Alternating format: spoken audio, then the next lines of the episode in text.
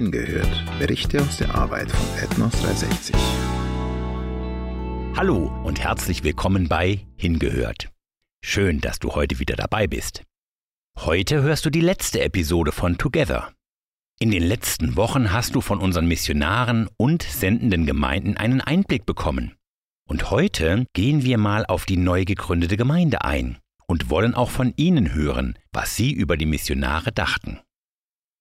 Was bedeutet es, wenn Einheimische durch unsere Botschaft zum Glauben kommen?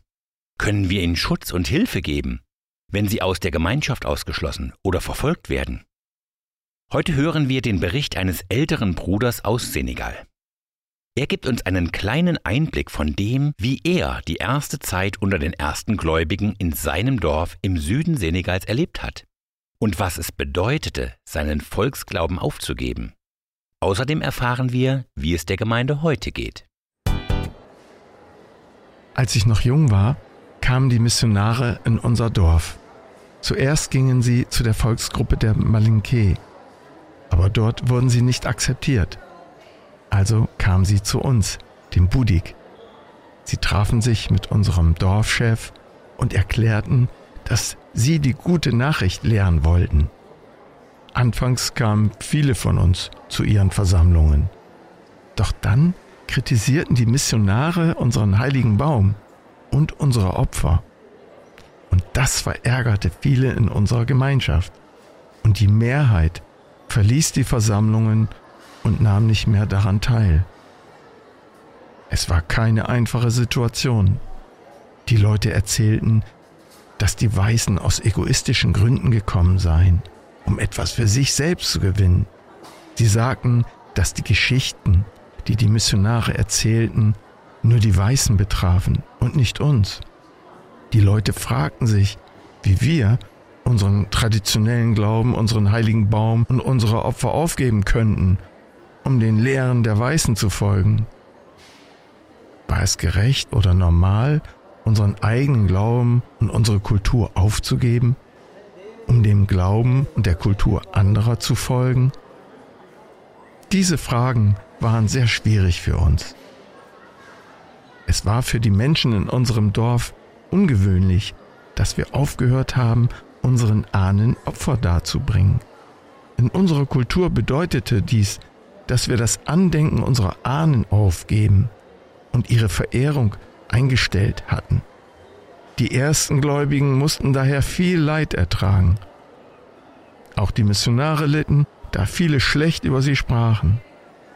Doch das hinderte sie nicht daran, den Menschen in ihren Schwierigkeiten zu helfen, selbst denen, die gegen sie waren. Es gibt noch so viel mehr zu erzählen, aber das Wesentliche ist, dass die Menschen nicht verstehen konnten, warum wir unsere alten Wege verlassen haben um einen neuen Glauben zu folgen. Heutzutage sind einige Menschen entmutigt und haben keine Motivation mehr, zur Gemeinde zu kommen. Wenn sie Schwierigkeiten haben, bleiben sie fern. Wir beten für diejenigen, die entmutigt sind, ihren Glauben verloren haben oder krank sind. Wir reden mit denen, die durch schwierige Zeiten gehen und arbeiten gemeinsam auf den Feldern, um Geld für die Gemeindekasse zu sammeln. Dieses Geld wird verwendet, um den Kranken zu helfen oder für die Ausgaben von Festen wie Weihnachten oder Ostern, damit wir gemeinsam feiern können. Bisher haben wir nur das Neue Testament in unserer Sprache. Daher möchten einige junge Leute das Alte Testament übersetzen. Doch im Moment haben wir hier keine professionellen Übersetzer, um ihnen dabei zu helfen. Vielleicht könnten unsere Jugendlichen ausgebildet werden, um die Übersetzung durchzuführen. Lehre ist von großer Bedeutung. Es gab auch schon Menschen von außerhalb, die in die Gemeinde gekommen sind und falsche Lehren verbreitet haben. Wir haben auch Jugendliche, die predigen, aber noch nicht in Gottes Wort gefestigt sind. Sie brauchen dringend jemanden, der sie im Glauben unterrichtet. Wir benötigen auch Anleitung, wie wir mit Gemeindeproblemen wie Alkohol, Streit, Geldgier, Polygamie und vielen anderen umgehen sollen. das Wort Gottes ist noch nicht lange unter uns wie bei euch. Bitte betet für unsere noch recht junge Gemeinde. Wir danken auch Gott dafür, dass wir so viele interessierte Kinder und Jugendliche haben. Betet vor allem für sie, dass sie geistliches Leben empfangen und darin wachsen können. Ist es nicht wunderbar, dass der alte Bruder und andere Gläubige den Druck der Gemeinschaft standgehalten haben und sie im Glauben gewachsen sind? Die Gemeinde ist auf den ersten Gläubigen gebaut worden. Heute erleben die neuen Gläubigen nicht mehr denselben Druck wie die ersten Gläubigen, aber sie haben mit anderen Versuchungen zu kämpfen. Viele wollen schnell reich werden und suchen sich Arbeit in anderen Gegenden, wo sie keine geistliche Gemeinschaft haben.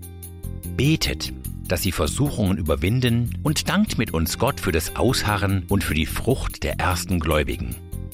Bete für die Gläubigen Budik, dass sie auch ihre Volksleute in den umliegenden Ortschaften mit der freimachenden Botschaft von Jesus Christus erreichen und durch das Lesen des Neuen Testaments in ihrem Glauben gestärkt werden.